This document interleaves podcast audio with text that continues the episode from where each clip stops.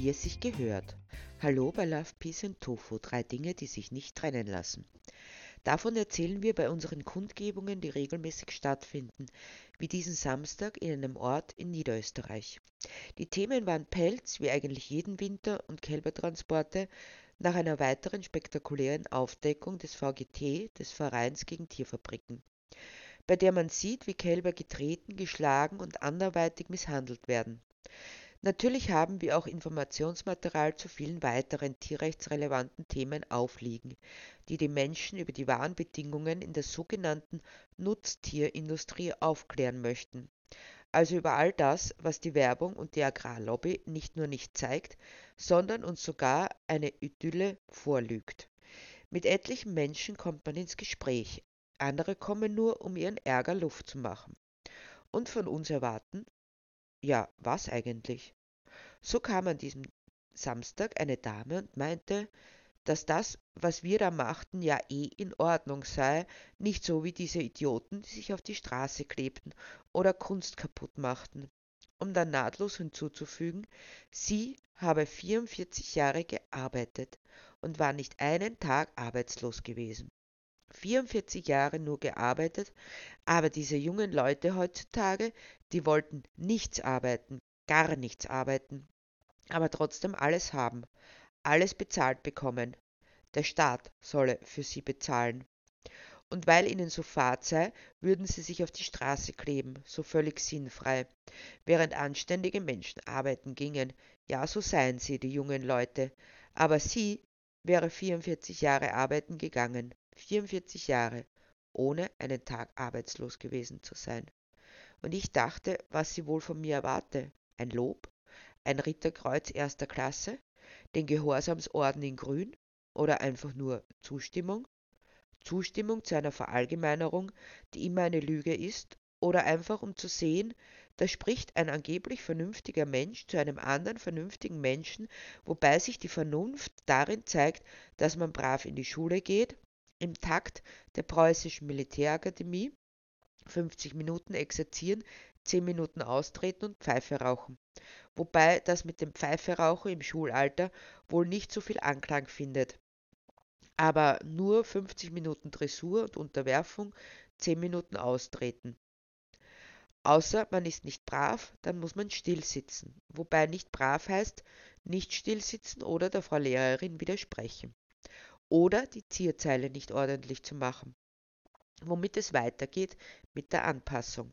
Von der Volksschule über die Unterstufe bis zur Oberstufe, ja der Universität, wobei diese in den Jahren so eingebläut wurde, dass man es selbst nicht mehr merkt, sondern es als alternativlos sieht. Und der einzige Unterschied zwischen Volksschule und Universität in der nicht mehr unbedingt geforderten Zierzeile besteht obwohl ich sie sah, ab und an, in den Mitschriften meiner Kommilitoninnen.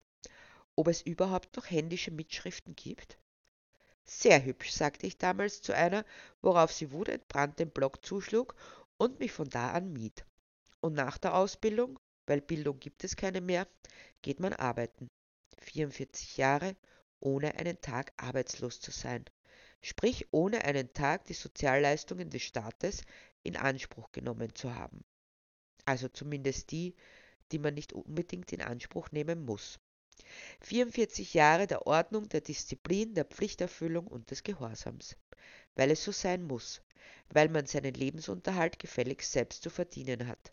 Und wenn man eine Familie gründet, dann hat man weiterzuarbeiten, so schnell wie möglich, denn das Leben ist teuer geworden, vor allem mit Kindern. Deshalb stellt man sie ab, den ganzen Tag, in der Kinderbetreuung. 44 Jahre Arbeit, das geht nur, wenn man nicht faul ist. Und faul sind auch die Eltern, die zu Hause sind. Die sind ja nur bei den Kindern, weil sie nichts hackeln wollen, ist der Tenor. Machen sich mit Kind einen gemütlichen Lenz, was für einer Frau in der freien Marktwirtschaft, wenn man seine kostbare Arbeitszeit an so etwas wie ein Kind verschwendet. Man kann sie ja dahin und dorthin und dann ins Bett schicken. Vor allem, wenn diese Person auch noch mit einer langen Ausbildungszeit subventioniert wurde. Geht gar nicht, dass sie diese intellektuellen Fähigkeiten an ein Kind verschwendet, das eh nichts versteht. Dann werden sie groß, die lieben Kleinen, und kleben sich auf die Straße. Auch wenn man ihnen immer gezeigt hat, dass man arbeiten geht, ein gutes Vorbild war, von dem sie zwar nicht viel gesehen haben, aber sie haben es gewusst. Früher, da hat die gesunde Watschen genutzt, aber das darf man nicht mehr. Kindesmisshandlung heißt das heute. Dabei habe es ihr auch nicht geschadet. Soll ich nachfragen, wie es wäre, ohne diese pädagogisch zweifelhaften Maßnahmen? Ich lasse es. Es hat keinen Sinn. Sie will Anerkennung und Lob, keinen Widerspruch, Kritik, die sie nicht nachvollziehen kann. Eigentlich Bestätigung, dass sie alles richtig gemacht hat und es der einzig richtige Weg ist, und wer es nicht so macht, macht es falsch und während sie immer noch lamentiert, sich über die Jugend beschwert und dass alles den Bach runtergeht, nun zumindest da muss ich ihr recht geben, auch wenn wir verschiedenes meinen, währenddessen sehe ich sie an und frage mich, was wäre, wenn sie meine Meinung tatsächlich erreichen würde, wenn ich damit alles in Frage stelle, woran sie bis jetzt so tief und inniglich geglaubt hat. Schule, Arbeit, Pension, Tod. Ja, wenn da nur ein Zweifel käme, eine Idee davon, dass man es anders machen könnte. Würde sie den jungen Menschen zuhören, dann würden sie nicht mehr sagen, dass sie nicht arbeiten wollen, sondern dass sie weniger arbeiten wollen, dass sie auch leben wollen, eine gesunde Work-Life-Balance, wie man so schön neudeutsch sagt, also eine Ausgeglichenheit zwischen Arbeit und Leben. Doch was sie hört, ist nicht das, sondern was sie hören will. Das weniger Arbeiten wird gestrichen, es bleibt das Nichtarbeiten. Dann kann man sich aufblustern, unterstellen, entwürdigen, ein Angriff, um zu verhindern, dass man die eigenen Glaubensgrundsätze hinterfragt. Nicht nur hier ist es so, auch bei vielen anderen Dingen. Beim Verzehr von tierlichen Produkten, bei der Unterstützung von Menschen, die in Not geraten sind, bei Flüchtlingen, beim Klimawandel. Es gilt zuzuhören und das zu verstehen, was gesagt wird, nicht, was man hören will. Doch es macht Angst, es passt nicht ins Weltbild. Zu sagen, ich hätte es eigentlich anders gewollt, aber es hat sich halt so gehört. Ich habe es nicht anders gekannt. Deshalb dürfen es andere nicht besser haben. Wie seltsam. Behauptet doch jede Generation, dass sie sich abmüht, Erfindungen macht, um das Leben zu erleichtern, und wenn es die nächste Generation wirklich leichter hat, dann ist das ein Affront. Ihr müsst genauso anfangen wie wir, genau dieselben Startbedingungen haben, dann könnt ihr mitreden.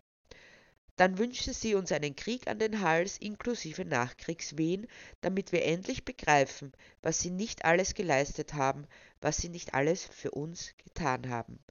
Nicht nur, dass sie keine Dankbarkeit zeigen und lebenslängliche Unterwerfung, dass die Altvorderin für ihre ruhmreichen Taten, die sie nur für sie vollbrachten, auf ein Protest gehoben werden, nein, das alles tun sie nicht, mehr noch, sie reden plötzlich alles schlecht die Bautätigkeit und die Autobahnen, die billigen Flüge und die Überproduktion, und sie reden davon, dass sie schuld ist an allem, die sogenannte vorletzte Generation oder auch noch die vorvorletzte. So viel Undankbarkeit, ein Affront, das ist es, was Sie sehen, die Vorletzten und die Vorvorletzten. Es ist so leicht, echauffiert zu sein. Sollen Sie doch was leisten, bevor Sie den Mund aufmachen. Ist das jetzt der Dank? In Frage stellen, kritisieren, alles schlecht machen und dann sollten sie mal schauen, wo sie hinkommen. Klimawandel? Wir können doch nichts dafür, hat doch keiner gesagt. Niemand, nie hat jemand was gesagt. Und wenn, na dann war es die typische Schwarzmalerei oder bloß Hysterie. Aber dann sollen sie mal in die Schule gehen, diese möchtegern Aktivisten, und dann arbeiten und was leisten und was aufbauen und dann dürfen sie mitreden. 44 Jahre arbeiten und das, ohne einen einzigen Tag arbeitslos zu sein. Das sollen sie leisten. Ich sehe sie mir an, diese kleine alte Frau mit ihrer Hetze gegen die nächste Generation, die letzte, und ihrem Hang zur Verallgemeinerung. Und ich sehe auch die Abneigung gegen die, die vielleicht mehr haben wollen von ihrem Leben, mehr als Arbeit, vielleicht eine Arbeit, die nicht Arbeitsleid bedeutet. Dabei sei sie gerne arbeiten gegangen, sagt sie. Wo dann das Problem sei, frage ich. Na, dass die gar nicht arbeiten und nur den Sozialstaat ausnutzen. Die und alle. Wir drehen uns im Kreis. Die, die alles kaputt gemacht haben und noch Gas geben, während wir in den Untergang brausen, echauffieren sich, als hätten sie ein Recht darauf, weil sie alles aufgebaut haben nach dem Krieg, das Recht auf Zerstörung, weiterleben wie bisher. Die letzte Generation, die kann es doch besser machen, wenn sie so viel gescheiter sind. Eigentlich sollte man reden, was bisher geschah, was man lassen sollte, damit es besser wird. Es liegt auf dem Tisch. Man wüsste, was man tun sollte. Keine tierlichen Produkte, keine Regenwaldzerstörung, keinen weiteren Gebrauch fossiler Brennstoffe. Aber nein, das will man nicht. Schließlich darf einem keiner sagen, was man zu tun oder zu lassen hat. Und vor allem nicht darf man in seinem Beitrag, die Welt für Menschen unbewohnbar zu machen, nicht beschnitten werden. Alles das wäre möglich und wird vehement abgelehnt. Aber dafür arbeiten gehen. 44 Jahre lang. Aber es sind mittlerweile nicht nur Studentinnen, die sich auf die Straße kleben, sondern Geschäftsleute, Wissenschaftlerinnen, Arbeiterinnen, mit einem Wort sogenannte normale Bürgerinnen, die in Sorge sind um die Zukunft ihrer Kinder und Enkelkinder. So frage ich, ob sie denn nicht in Sorge sei, dass ihre Kinder oder Enkelkinder einen Planeten übergeben bekommen, der nicht mehr lebenswert ist. Sie hätte keine Kinder, demnach auch keine Enkelkinder, meint sie lapidar. Deshalb sei es ihr auch egal. Aber dass sie 44 Jahre lang gearbeitet hat, ohne einen Tag arbeitslos gewesen zu sein, das hob sie nochmals hervor. Nichts sonst habe sie getan und könne damit auch nichts dafür. Sollten sich doch andere darum kümmern, die Politiker oder die in der Wirtschaft oder überhaupt alle anderen. Aber so stoße sie das sowieso ab, weil das einfach Terrorismus wäre. Menschen, die kaputt machten und andere in Geiselhaft nehmen, die gehörten ins Gefängnis. Aber dann könnten sie ja nichts mehr arbeiten, merke ich an. Was jetzt dazu veranlasst, zu erwidern, sie könnten ja im Gefängnis arbeiten. Dann würden sie erstmals in ihrem Leben etwas Sinnvolles leisten und nicht dem Staat auf der Tasche liegen, der mit seinen Sozialleistungen das arbeitsscheue Gesindel noch unterstütze. Und dann noch die Ausländer, die wie die Heuschrecken über uns herfielen, um uns noch das letzte Haar vom Kopf zu fressen. Dafür habe sie nicht 44 Jahre lang gearbeitet und sich abgerackert und keinen Tag arbeitslos gewesen. Es war der Moment, in dem ich das Gespräch ganz sanft vom zuletzt Gesagten weglenkte hin zum Thema Pelz. Es war der Punkt, an dem ich erkannte, dass es nicht viel Sinn macht, weiter zu reden. Nicht darüber. Vielleicht würde sie nach Hause gehen und über das Gesagte nachdenken. Vielleicht auch nicht.